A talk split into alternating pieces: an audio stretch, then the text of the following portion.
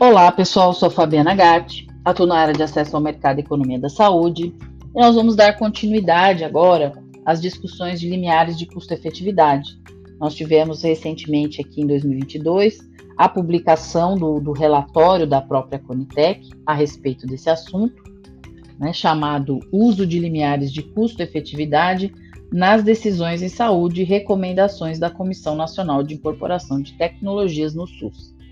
Para a gente começar, acho importante a gente é, falar da questão da introdução desse documento, né, em que a Conitec é, coloca como a APS, a Avaliação de Tecnologias em Saúde, pode ser entendida, que é um processo contínuo de análise e síntese dos benefícios para a saúde, das consequências econômicas e sociais do emprego das tecnologias em saúde.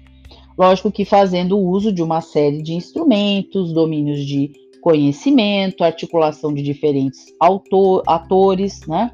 Tem como objetivo, então, o subsídio das instâncias decisórias quanto à incorporação e monitoramento das tecnologias do sistema de saúde. E, recentemente, a, a Rede Internacional de Avaliação de Tecnologias em Saúde, também conhecida como INRATA, ampliou o escopo dos objetivos da ATS, considerando não apenas a promoção da eficiência, mas também a promoção de um sistema de saúde equitativo, eficiente e de alta qualidade. Então, nesse aspecto, resgata-se esse processo de incorporação de tecnologias que é baseado na prática de ATS, fomentado pelo SUS com importantes iniciativas, por exemplo, a iniciativa do estabelecimento da Rede Brasileira de Avaliação de Tecnologias de Saúde, conhecida como REBRATS, a antiga Comissão de Incorporação de Tecnologias do Ministério da Saúde, chamada CITEC, né? e a própria implementação da Política Nacional de Gestão de Tecnologias em Saúde, PNGTS. É nesse contexto que a TS tem, em 2011, um dos seus mais importantes marcos legais alcançados no SUS, com a definição dos critérios para a incorporação de tecnologias e a criação da Comissão Nacional de Incorporação de Tecnologias no SUS, agora conhecida como CONITEC.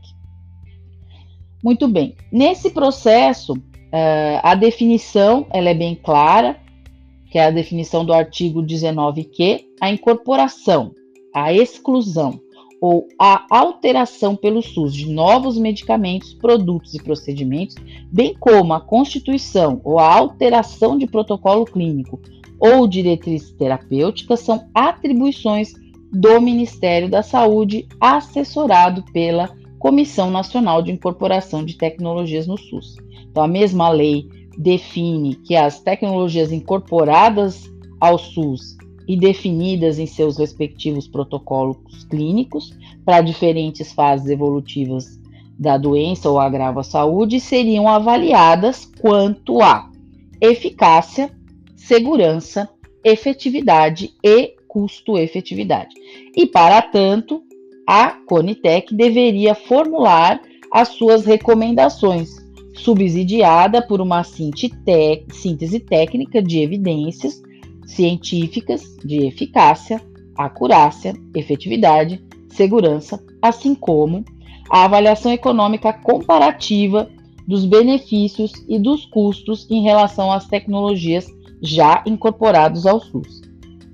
Um estudo de custo-efetividade é um tipo de avaliação econômica completa, que compara distintas tecnologias de saúde, cujos custos são expressos em unidades monetárias e os efeitos em unidades de benefício clínico, por exemplo, os anos de vida salvos e o número de eventos evitados.